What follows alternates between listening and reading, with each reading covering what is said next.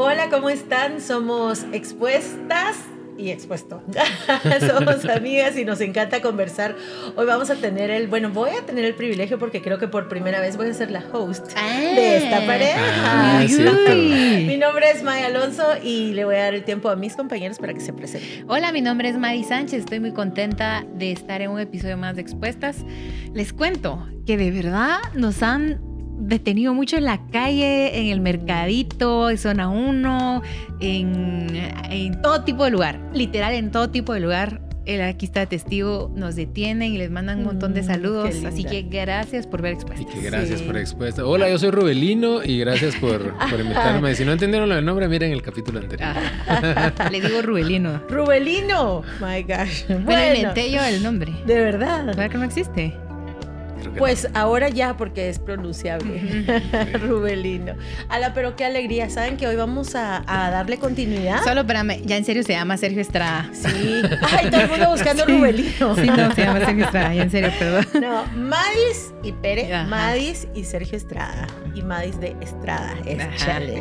Bueno, para mí va a ser un gusto poder eh, compartir. Creo que este, es- este va a ser un episodio de muchísima esperanza, muchísima alegría. Me siento muy feliz de poder hablar de esta parte y le va a dar continuidad a uno que ya tuvieron la semana pasada. Sí, en el episodio anterior hablamos para contarles que por primera vez ha- hablamos con Pere, o sea, sí, no es que no es algo oculto tampoco, no es que ay, este Pere vivió un divorcio, no lo sé, lo contamos, no, lo contamos eh, cuando hablamos con las personas, cuando compartimos, lo, lo decimos siempre, pero ex- extenso no lo habíamos empezado a hablar. Y para expuestas es una alegría y una bendición eh, ser como este escenario en donde podamos escuchar esta historia porque, y yo, yo se lo decía a Pere, Pere, gracias en nombre de las miles de personas que están recibiendo una respuesta de Dios, una claridad, una esperanza. Eh, desde mi profesión como terapeuta, cualquier cantidad de casos, de creyentes y no creyentes. Hay libros específicos, por ejemplo, para que vean cómo de pronto vemos el divorcio. Hay un libro, lo estoy recordando ahora, que se llama La vida después del divorcio. Que debiera haber uno que se llame La vida después del matrimonio también, Ujú. me explico. Ujú. Pero es como nuestra forma de ver. Sí. Así que doy muchas gracias a Dios porque en este tiempo el Señor nos ha permitido replantear, reconsiderar y voltear a ver con los ojos de Él, de la fe y de la palabra, nuestras experiencias humanas. Sí, eh, en el episodio anterior, para resumir, hablamos que no queremos promover el divorcio para nada, que Para es una nada. experiencia difícil, dura, traumática, eh, pero es superable en el Señor.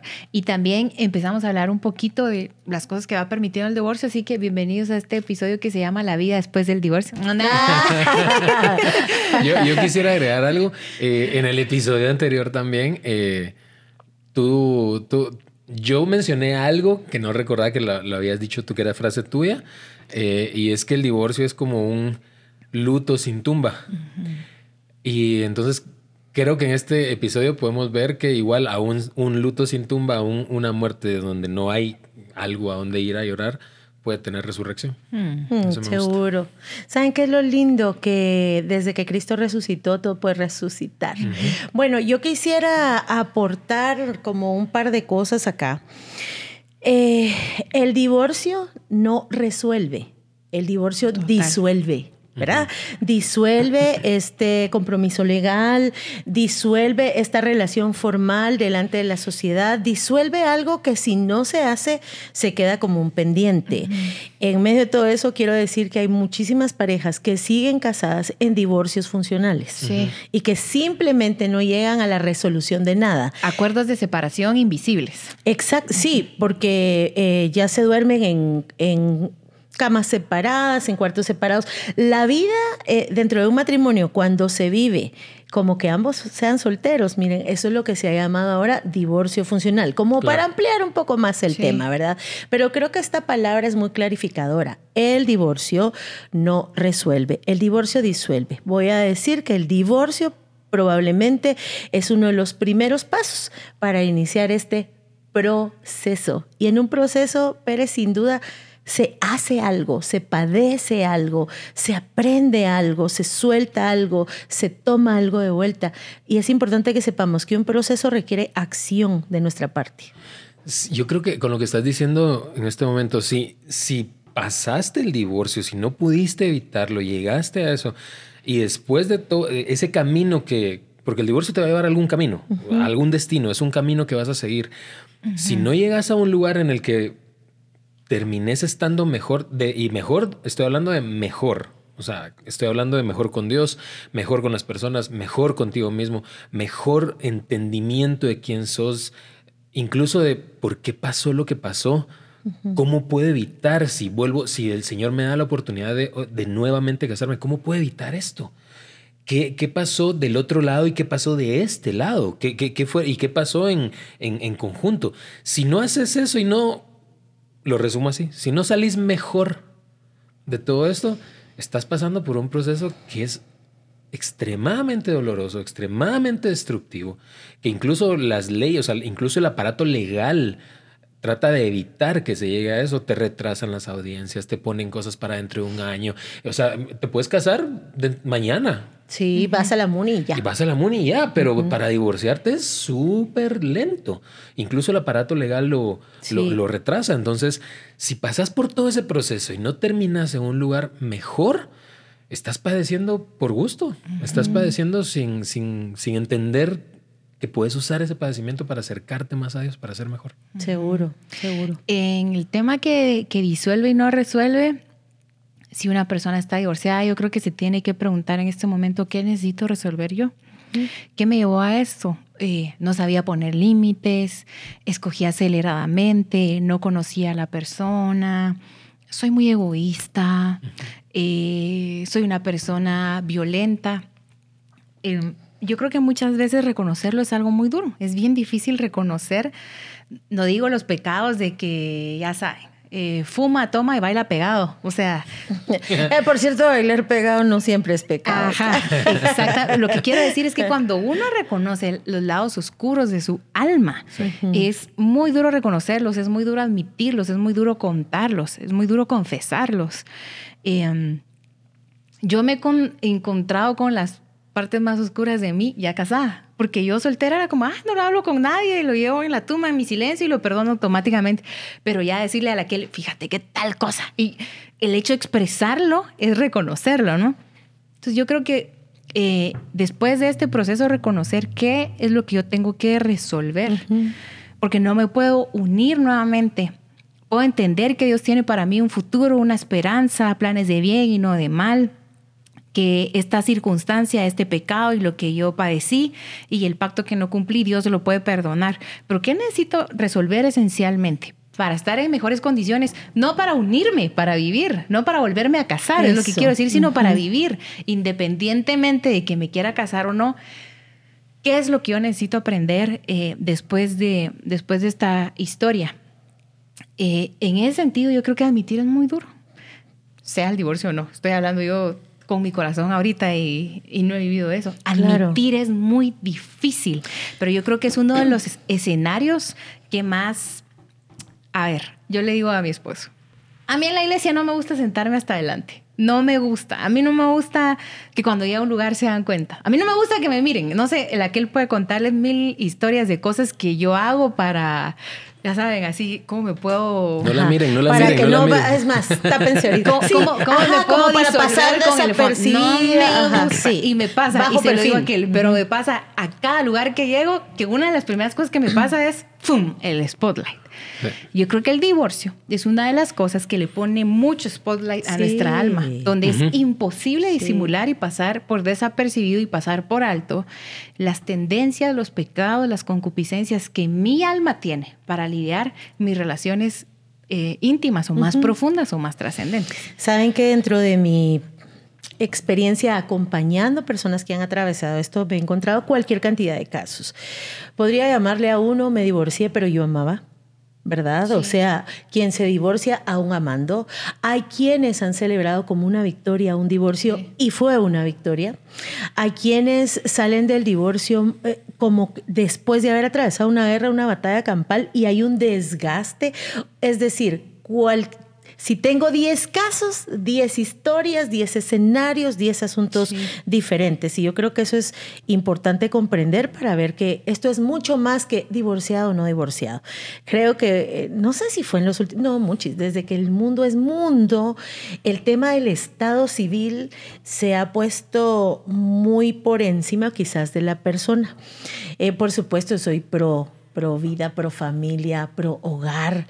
Eh, pero nuestra experiencia humana, caída, vulnerable, frágil, nos tiene que abrir la mente y el corazón a las realidades que estamos viviendo. Dios está abierto a esas realidades. Así que sus hijos debiéramos abrirnos también a ellas. Eh, me gustó la pregunta que hizo Pere y con esas regularmente empezamos un proceso. ¿Qué pasó? Ujú. Y solo traten de no contarse la historia que regularmente uno le da a la sociedad. O no la, no la cuenten en subtítulos. Pues mira, una cosa llevó a la otra. No. Bola Esta reflexión del qué pasó. Ajá, mira, no la vi venir y cuando de repente. No. ¿Qué pasó? Y cuando lo trabajamos regularmente, animo a las personas que si no les sale verbalmente, a mí sí me saldría, porque yo experimento este alivio en poder decir, pero no siempre se puede. Se escribe, se va haciendo eh, de manera visual. Y recuerden que en esto no solo hay una persona, hay dos. Quiero como ir quitando tal vez algunos mitos que son parte de los descubrimientos y son parte de la restauración. Como la sociedad viene y pone todo el foco en el divorcio o el divorciado, ah, se- la persona empieza a sentirse mal y, y cómo es interesante porque me siento peor quizás socialmente porque me divorcié, pero no me siento tan mal por tener pecados ocultos dentro de un matrimonio. ¿Me explico? Entonces, esto creo yo que está bien que lo podamos hablar así. ¿Qué pasó? Hay cosas que sin duda vamos a tener que asumir personalmente, pero saben una cosa, hay una parte que no tuviste que ver tú. Había otro implicado, Sí. ¿Verdad? Sí. Yo creo que también algo, algo que tenemos que tener claro es Dios es el Dios de la restauración. A Dios le encanta restaurar. A Dios le- yo, yo soy testigo de eso. Eh, yo a May le digo que es mi cajita de regalos. A mí me gustan los regalos. Bueno, ya hemos descubierto que como que yo hablo todos los lenguajes. güey. Me Ajá. gusta, me gusta todo. Pero los regalos me encantan. Y yo le decía a ella, sos mi cajita de regalos, porque con ella venían más regalos y más regalos y más regalos.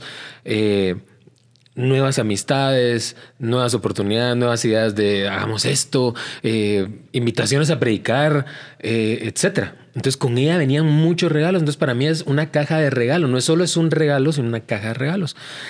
Pero creo que es importantísimo, sea que estés en, que ya pasaste un divorcio, o sea que simplemente estás peleando desde hace tres días con tu novio con tu esposa, eh, sea como sea que estés, creo que sí hay que preguntarse qué pasó de mi lado, qué pasó. ¿Y por qué? Porque las oportunidades nuevas que traiga a Dios, si no entendiste qué pasó aquí, cómo descuidaste esta opor- lo que te toca a ti, o sea, la parte que es, que es tu responsabilidad. Si no entendiste cómo descuidaste esta oportunidad, no, no vas a aprender a cuidar la nueva. Y ahí es donde vemos el tercer divorcio, el cuarto divorcio, el quinto divorcio. Y mejor ya ni me caso, y eso dijo la samaritana. Ella no había aprendido de ella cómo cuido la nueva oportunidad que venga. Porque el Señor le seguía mandando oportunidades. Y oportunidades, oportunidades. Y creo que mucho de, mucho de la restauración también tiene que ver con, ok, ¿qué pasó? Porque no quiero que vuelva a pasar. ¿Qué pasó? Porque quiero ver qué nueva oportunidad. Hablábamos, hablábamos antes. eh, puede haber gente que diga, yo ahora hace dos semanas eh, nos invitaron a predicar, regresamos de predicar y entramos a la casa y al entrar a la casa le dije, vení. Y la abracé y me puse a llorar. Y acepté ahí, sí, no me gusta estar solo. Pero yo antes era, yo puedo estar solo, yo puedo estar solo, yo puedo estar... Y sí, de poder estar solo, puedo estar solo, pero no me gusta. O sea, puedo estar solo deprimido, puedo estar solo, pero estar solo pleno, yo, Sergio, no lo logro. Y ahí sentí, sentí tan hermoso llegar, regresar a- al hogar, a un hogar. Entonces, y aquí podríamos empezar con la discusión, pero si el lugar iba contigo, que no sé qué y todo eso, pero ya me entendieron. Entonces, creo que puede ser que haya gente que diga, me divorcié y me encierro Puede ser lo que hablábamos, puede ser que haya gente que diga, me divorcié y ahora me voy de libertino, lo que sea. Puede ser que haya gente que diga, me divorcié y me quiero volver a casar, me divorcié y no me quiero volver a casar. Pero si no entendemos qué pasó, si no buscamos un camino real de restauración de la mano de Dios, vamos a dejar pasar o vamos a descuidar oportunidades nuevas que Dios nos esté dando. Ejemplo, yo ya no me quiero volver a casar y Dios te trae una oportunidad increíble y no la aceptas. O Dios te trae la oportunidad de, vas a vivir bien, me vas a servir, vas a servir a otros solo, sola. Pero te querés. Y te quieres casar. Y no aprovechas verdaderamente en el término correcto y en el sentido correcto del, término, perdón, aprovechar una nueva oportunidad de Dios. Yo, eh, amarrando lo que los dos dijeron, Maya al principio, eh, Maya lo dijo de esta manera ponemos el Estado civil sobre la identidad, lo voy a arreglar de esta manera, lo que tú decís. Em, si nuestro DPI tuviera datos, estar soltero, estar casado, eh, yo creo que nuestra edad, nuestra altura, no sé qué datos trae un documento de identidad. Arriba trae precisamente la identidad. Entonces lo que hay que resolver es la identidad. Me quede o no soltero acompañado, lo que yo necesito resolver es mi identidad. ¿Quién soy? ¿Cuál es mi propósito? qué me gusta, qué me desagrada y cómo puedo servir a los demás, cómo puedo estorbar a los demás, cómo puedo ayudar a, alguien. Em, porque entender mi identidad me hace llegar a alguien, a Dios. Cuando yo entiendo mi identidad, a quien llego es, ay, Dios mío, Dios, es como hacer un muñequito de origami y no encontrarle forma de flor, de... ¿De qué tienen los origamis? De cisne. De conejito, de, de, cualquier cosa, se, inventan cualquier cosa. Sí, de verdad uno con ese papel podría terminar haciendo un garabato, tirarlo y decir, no puedo mm. con esto, no puedo conmigo. Pero entender nuestra identidad es llegar con Dios a decirle, explícame qué dobleces lleva mi vida, mi mm. alma, mi corazón, porque solo así se puede usar y solo así se puede acoplar Em, a las funciones de, mi vida. Entonces yo creo, toda persona, pero como esto tiene un enfoque a divorcio, pero toda persona lo que debe resolver es su identidad. Y el divorcio puede ser uno de los mejores escenarios para decir, yo no lo tenía resuelto antes. Tal vez me casé muy joven, muy inconsciente, muy acelerada, muy aprisa, muy coaccionada. Tal vez me casé tal vez me divorcié muy inconsciente, muy afligida, tal vez me divorcié muy apresurada. Hay mil cosas que, hay que resolver hacia atrás. El tema es esto, ya pasó. y, ya pasó. Haya cual sido la historia y las razones por las que me casé o por qué me divorcié, lo que tengo es que llegar con Dios corriendo a decirle, Dios, tengo este papel súper arrugado y necesito que me ayudes. Y es aquí donde Dios hace con nosotros un trabajo extraordinario de repararnos. Y es lo que queremos que sepas. Dios nos quiere reparar. Dios no nos quiere dejar tirados hechos un garabato, sino ponernos eh, rectos, darle forma y decir, mira, esta pasión que te di la vas a usar para el evangelismo, por ejemplo. yo se lo digo, por ejemplo, mucho a aquel, porque, bueno, creo que los dos somos muy intensos. Tenemos personalidades muy intensas. Ayer yo le decía, yo soy, ¿qué te dije? Intensa. No, pero es otra palabra. Indestacable, ¿no? ¿Cómo es este? ¿Qué onda? Mm. yo soy que tomo una decisión y... Inexpugnable. Inefable. No, no. ¿Cómo es? Que tomas, o sea, sos... Eh, categórica, categórica. Ajá. Es que te estaba diciendo que cuando yo me pongo sentida con alguien, miren mucha, yo, o sea, yo y ese alguien normalmente soy yo. Ah, mi amor, no. No es verdad. Le vieron la carita. Nah, que no. No, pero es que no, estoy hablando de historias de verdad. No, encuentro la palabra. Pero digamos que tengo algo que se cierra. Entonces yo tengo que entender que esta cual, parte de mí que se cierra, la puedo usar como defecto para cerrarme ante los demás. Tipo, no me ofendieron, me cerré. Yo esta persona en la vida, le, o sea, porque me cierro, no hay manera que puedan volver a abrir este candado. Si lo uso con propósito, yo puedo ser una de las personas que cuida el reino, porque yo tiendo a leudar, yo tiendo a ser muy, ¿cómo se dice esto que cuida el pan? ¿Qué dijo, el que dijo Jesús? Empieza con L. ¿Leudar? Sí, levadura. Levadura. Levadura. Sí, pero no la de los fariseos. Yo tiendo a cuidar. Yo soy dirían en términos políticos, conservadora. ¿verdad? O sea, porque yo, yo, yo me cierro, ajá, ya. Sí, o Pero sea, tendés a sí. cuidar, no a soltar a la primera, no, a. no, ajá, yo, yo sí. tiendo a cuidar, de, no, esta es la instrucción. Entonces, esta cualidad mía la puedo usar pervertidamente o la puedo usar divinamente o con propósito. Entonces, para darles un ejemplo de, de, de Pere. Pere es intenso, es muy apasionado y yo sé que su pasión gira mucho alrededor del celo de Dios. Él es bien de... Tiene un celo de Dios y una... eh, fascinación, voy a decir, por la palabra de Dios. Yo sé que hay algunos hombres que les gusta el fútbol, a otros los videojuegos, a otros los deportes, él lo que habla todo el tiempo es la Biblia. No estoy diciendo que esto lo hace más cristiano, más espiritual, más... A él, su tema es la Ese Biblia. es. Eso es su, su fascinación. Ujú. Eh, pero tiene un celo de Dios que yo sé que se podría pervertir al lealismo, ¿verdad? Pero si él lo usa bien, es lo que quiero decir. Lo que yo soy tiene un propósito en Dios y puede estar muy descompuesto, muy pervertido. Lo pude haber usado muy mal en mi matrimonio. Lo pude haber usado, por ejemplo, si yo soy una persona, voy a decir como Maya, si Maya es una persona que convence, lo pudiera usar para manipular o lo puede usar para evangelizar, para vender, para llevar a otros a Cristo, para llevar a otros mejor o los puede usar para otros fines. Es una cualidad que tiene diferentes aplicaciones. Y después de un divorcio tengo que entender quién soy, qué pusiste en mí, qué depositaste, qué de mí se pervirtió en esta relación, qué de mí necesito resolver para poder eh, tomar forma yo como persona individual, para entonces poder tomar forma con otros. Y si Dios lo permite también con una nueva pareja, pero yo necesito tomar mi forma divina, necesito materializar mi identidad que en, en humano le llamamos adjetivos calificativos, incluso Como temperamentos. describir, Sí. ¿verdad? Modo Ajá, de ser, creo sí. yo. Saben que no me gusta hablar tanto de personalidad, temperamento. ¿Por qué? Porque es bien, bien etiqueta, bien como que aquí caso, pero creo que el ser humano va cambiando su modo de ser. De hecho, Jesús viene y, y- y- y hace eso en nosotros. Em, lo voy a decir en terapéutico, hagan de cuenta. El ser humano tiene capacidad de adaptación a todo. Tal vez lo mismo que te llevó a adaptarte a una situación de la que debiste haber salido rápidamente.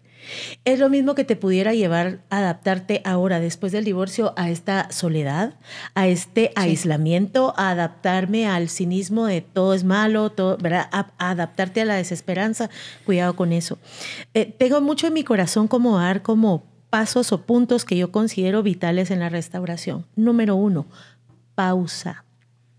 Cuando el ser humano atraviesa un momento fuerte, un momento difícil, eh, un momento significativo, una herida profunda, y un divorcio sin duda lo es, independientemente de cómo sean, y la profundidad de la herida será dependiendo de cada historia. Sí. Lo que se necesita es pausa. Haz de cuenta que acabas de salir de un eh, quirófano y se tiene uno que pasar un poquito de la anestesia de todo lo que se vivió, de la anestesia legal, de la anestesia del ruido, y empezar y empezar. Eso te va a llevar un tiempo. Pausa. No se trata de tomar la siguiente decisión a la semana. Número dos, que no se puede saltar, por favor, es el lamento. El lamento es una disciplina cristiana. En nuestra Biblia tiene un libro de lamentaciones. Estamos llenos de salmos que lo único que, que tienen este, este lamento, pero no es un lamento de, no es un lamento al aire. Es un lamento delante de Dios. Dentro de ese lamento es lo que sufrí, lo que hice sufrir, lo que padecí, lo que padecimos, lo que pequé, lo que el otro pecó contra mí. O sea, es un lamento para que no te quede la tristeza atollada creo que sí se dice, sí, atolladero, para que no te, no, no te quedes en el atolladero de la tristeza o del enojo, que al final en esta frustración o en esta combinación entre tristeza y enojo, se puede cambiar tu modo de ser, de tal manera que eras una persona antes y ahora tu modo de ser se ha desembocado, pero ¿por qué? Porque si no le das salida a esto delante de Dios, y no solo delante de Dios, delante de un profesional, delante de un consejero, delante de tu pastor, delante de tus amigos, delante de esa familia en Cristo que debe estar preparada para escuchar esa historia en silencio y con respeto y para guardarla. Es decir, eh, no se vuelve uno dueño de la información, guardián de la información. El alma humana eh, es un lugar muy importante para Dios, ¿verdad? Con pies descalzos, Como en lugares santos, cuando alguien nos cuenta su dolor y su historia, el lamento es importante. Y número tres, trabajar en todo aquello que el Señor te permite darte cuenta, que tu propia conciencia te permite darte cuenta y que incluso otros te permiten darte cuenta.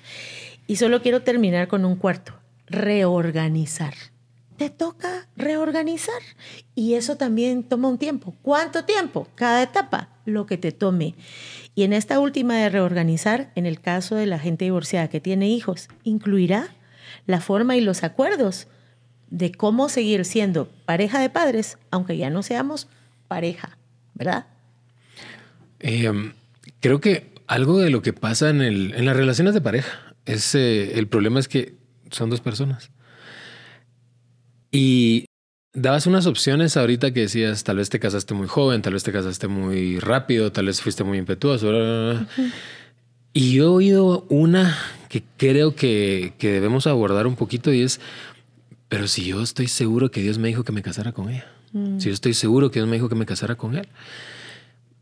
Y lo que yo he terminado de entender muchas veces es que te pudo haber dicho eso, pero y lo creíste y estuviste dispuesto a luchar por esa verdad, pero tal vez la otra persona no. Y ahí es donde no, no es culpa de Dios. Sí, es ella, pero depende que los dos quieran hacerlo. Y depende mucho de lo que piensen o de lo que entiendan las personas. Entonces, por ejemplo, yo ahorita te hice una broma, perdóname por la broma. Era una broma nada más. Pero fue una mala broma. Entonces yo puedo hacer una broma y para ella es una broma ofensiva. Y algo que yo aprendí en mi proceso de qué pasó es, mejor pido disculpas de una vez. Mm. Porque no sé hasta dónde puede llegar un malentendido. Qué buen aprendizaje. Y el, y el malentendido puede llegar muy, muy profundo. Y cuando hablo de profundo, se me viene a la mente Jonás, que no tiene nada que ver con el divorcio pero sí tiene que ver con las profundidades. Tanto que el, relato dice que Dios le da el mandato a, Jonás y Jonás dice no y desciende al puerto y desciende al barco y desciende a la parte más profunda del barco a donde se va a dormir. Después lo despiertan y desciende al mar y desciende al, al, al delfín. Al Hades. Al Hades. Digo delfín porque pues puede ser una ballena o lo que sea. Cualquier pez. Cualquier pez. Entonces desciende ahí y sigue descendiendo y sigue descendiendo. Y dice, dice, dice el relato que vino, no sé si se recuerdan de esto, vino nuevamente palabra de Jehová a Jonás y esa palabra en hebreo es Sheini. Y ese nuevamente, cuando dice vino de nuevo palabra a, a Jonás, ese Sheini no es de nuevo, es, significa literalmente esto que les voy a decir ahorita. Otra vez y otra vez y otra vez. En loop. Y otra vez. Y otra vez. Y no tiene fin. Mm. Y lo que nos dice ahí es que Dios te va a dar siempre, siempre, siempre te va a dar una nueva oportunidad. La pregunta es, ¿aprendes o no aprendes? Porque de lo que estoy seguro es que entre el mandamiento de Dios a Jonás y el vientre del pez hubo un montón de oportunidades. Nos regi o sea, en algún momento, era un profeta, en algún momento él tuvo oportunidades. Antes de subirse a ese barco, él debe haber pensado, ah, me subo, no me subo, obedezco, no obedezco. Se mira nublado allá para dónde vamos. Esa era otra oportunidad, pero no la quiso escuchar, no la quiso tomar. Entonces creo que el proceso de restauración también supone mucha responsabilidad de parte nuestra.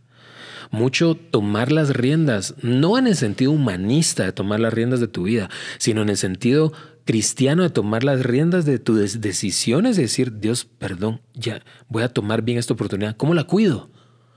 No supe cuidar la primera, no supe cuidarla hace cinco oportunidades. ¿Cómo cuido esta? Y lo que Dios te diga, hacerlo. Porque en el momento que Jonás dijo sí, el Señor lo trae de vuelta a la tierra. Y después él se vuelve a enojar y otras cosas en el final, en el final del relato. Pero, pero creo que es, es muy importante entender eso, entender que es mi responsabilidad, es tu responsabilidad, es tu responsabilidad y es la responsabilidad del gordo, es la responsabilidad de Meli, es la responsabilidad de Juan, llevar a cabo o no ese propósito que Dios quiere para parejas. Este es el propósito para este matrimonio pero necesito que los dos quieran hacerlo y uno de los dos puede no hacerlo. Y eso no hace culpable a Dios. Sí, esto es muy importante porque muchas personas, y este, esta historia puede pasar, yo de verdad escuché a Dios cuando, cuando me casé, eh, pero la obediencia es cada día. O sea, no hay manera de obedecer que no sea cada día. Y en este sentido es negarse a uno mismo cuando uno está en el Señor, porque la obediencia no es, Dios hoy te obedecí porque hoy oré, hoy le eché ganas y hoy... Ando de buen humor. Ando de buen humor. En el Señor no, no es eso. Quiero decir algo nada más porque él dijo ahorita aquí, perdóname, te ofendí, pero sí les quiero decir algo. Eh, tengo el regalo de Dios de haberme casado con un hombre muy humilde. O sea, yo considero, y no puede ser así en todos los casos, pero creo que en mi caso Pérez sacó muchas lecciones. Yo noto como él, eh, a ver, eh, no sé cómo explicarlo. No sé, la lleva demasiado bien, demasiado mm. bien, demasiado bien, que hay muchas cosas que yo me quedaría sin resolver, sin hablar, sin confrontar, sin nada. Y yo creo que a él le entra un apuro por resolver las cosas, pero eh, lo quiero, no sé, tal vez ustedes me ayudan a rescatarlo. La diferencia del trauma de tu pasado y el aprendizaje de tu pasado es que uno te construye en una mejor persona. Así es. ¿Verdad? Entonces lo que yo considero en mi experiencia en lo que experimento ahorita con Pérez es que incluso cuando hablo con otras personas, yo veo, mm, siento que él ya no va a vivir como una serie de cositas ahí, ¿verdad? Que a veces otras personas viven porque él ya no le haya sentido este tipo de conflictos, que yo tal vez sí. Y o sea, que yo sí le echaría pelea por esto, por lo otro, o sea, así pura huira, ¿verdad? De 17 años. Y siento que él viene más maduro, más sereno, más ubicado. Eh, Obviamente los dos valoramos el matrimonio en diferente manera, se lo dije cabal estos días, como estuve sola siete años. Entonces yo siento que yo el matrimonio es, lo valoro mucho y no sé si en mi historia me hubiera pasado igual, si me pasó más. Siento que es algo que de hecho, te lo he dicho, Dios permitió.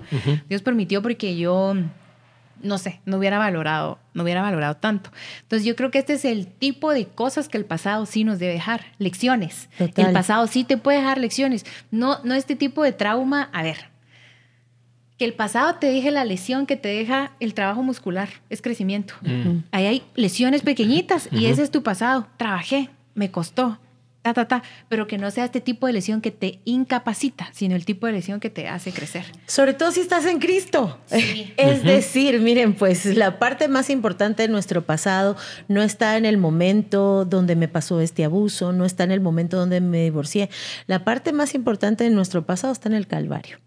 Esa es la parte más importante de nuestro pasado. Entonces, hay una palabra que yo creo que, que está bien, esta debilidad o vulnerabilidad que nos deja un trauma, una herida, un divorcio. Esta debilidad, bien vivida, bien trabajada, ¿con qué? Expuesta delante de Dios, se convierte en, porque es en tu debilidad donde mi poder se perfecciona. Esta debilidad sin trabajo se convierte en la debilidad, alrededor de la cual puede empezar a girar tu propia historia. Pero quiere decirles algo, hay partes, eh, para utilizar la palabra con propiedad del trauma, bueno, postraumático, hay partes que es muy importante que lo vivamos en soledad, en esta autorreflexión, donde no necesitas compañía. Pero hay otras. Ajá, pero no es un, creo que es más una, sí, una soledad. No es que te aísle de los demás, pero es como entras al quirófano solito, a menos que vas a tener un hijo, que ahí, ¿verdad? Pero en otras em, intervenciones entras solo. Hay una parte de la vida que es solos delante de Dios. Pero hay otras y muchas otras en donde necesitas a tu comunidad.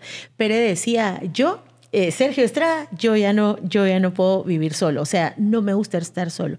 Creo que ese es el diseño de Dios. Eh, no creó a Adán para que estuviera solo, no creó a Eva para que estuviera sola.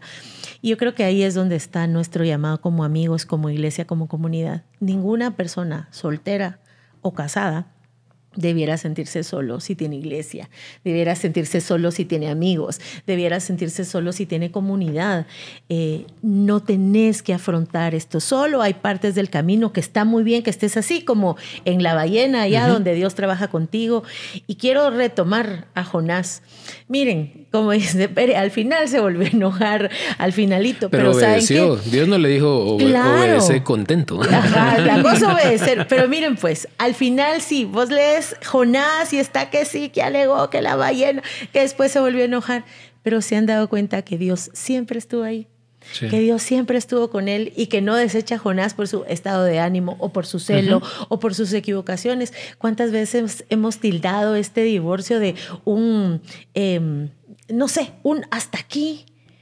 Eh, tenemos que empezar a ver nuestra vida con la compasión con que Dios la ve.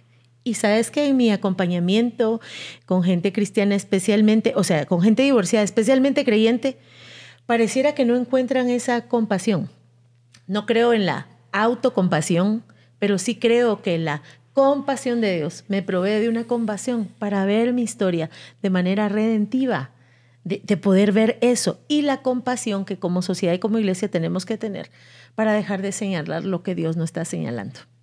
Sí, yo creo que la compasión no se puede ejercitar, a ejercer, perdón, a menos que estés con otras personas. Y la restauración verdadera necesita otras personas. Y termino con esto, Pablo, cuando es Saulo y se queda ciego, tiene que llegar alguien más. Mm. Alguien más. Dios le pudo haber devuelto la vista eh, sin intervención de Ananías, pero mandó a alguien más y alguien más tuvo que atreverse a obedecer, a ir a orar por el perseguidor. Que tal vez, Señor, pero si recibe la vista y él no sabía si al recibir la vista Pablo iba a decir, eh, vos sos cristiano, va, ven para acá. Él no sabía. Entonces creo que la restauración está, está a tu disposición en, independientemente de lo que haya pasado, Dios te, puede y te quiere restaurar, pero esa restauración mm, no sé hasta qué punto puede ser en soledad.